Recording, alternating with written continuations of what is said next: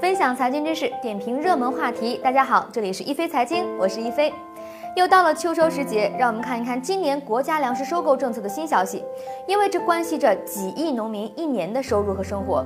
此前呢，有消息说今年国家收购粮食的价格降低了，这让很多辛辛苦苦一年的农民啊非常的担忧。但是实际上呢，国家收购价格是托市价格，而随着我国粮食收购与储备体制的改革，未来粮食的收购、储备和流通将更多的依靠市场机制来完成。只有在市场价格低于最低收购价格的时候，国家才会出手托底收购粮食；而在更多的情况下呢，市场价都会高于最低价，农民种粮的收入呢将会实现增长。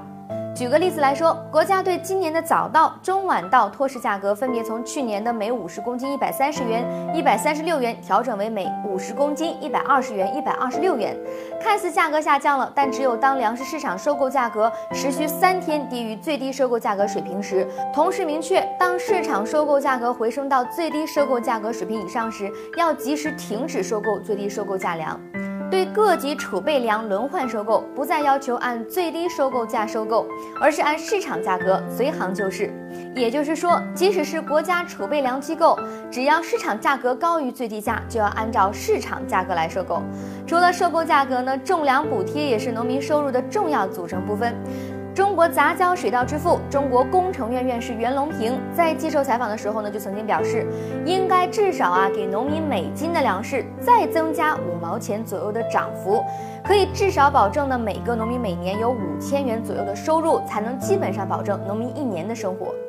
元老呢还拿每年数亿元的石油补贴来对比，他认为这是不合理的。在整个农业生产链中，广大的农民朋友是最薄弱的一环。他们在市场贸易中不具备定价和议价的权利，而且消息呢也相对比较的闭塞。而石油行业呢是垄断性的行业，两桶油坐享垄断收益，还要每年拿巨额的补贴。再说呢，做石油的人都是行业内的精英，国家为什么要给予这部分人高额的补贴呢？而在这方面呢，一飞觉得元老说的很有道理。粮食是国家最根本的战略安全资源，如果任由谷贱伤农的情况持续下去，没有人愿意种田，中国的粮食安全就会受到挑战。从这个意义上来说，稳定粮食生产呢是政府工作当中的头等大事。每年中央一号文件都是关于农业的产业政策，就足以说明政府对农业的重视。另一方面呢，让广大的农民收入提高上去，过上更好的生活，不但是经济和市场的问题，更是关系到社会稳定和我们发展目标的问题。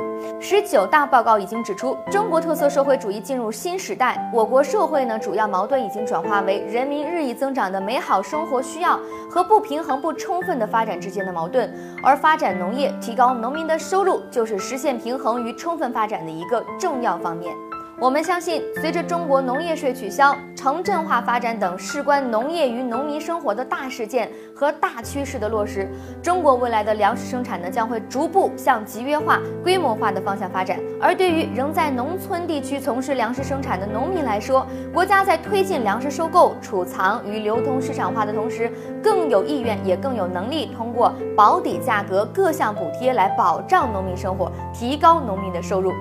您对袁隆平提出加大对农民的补贴力度有哪些看法呢？欢迎在我们的节目下方留言，和大家一起讨论。一飞财经会关注您的每一条留言。好的，今天的节目就到这里了，感谢您的关注。下期的一飞财经，我们再见。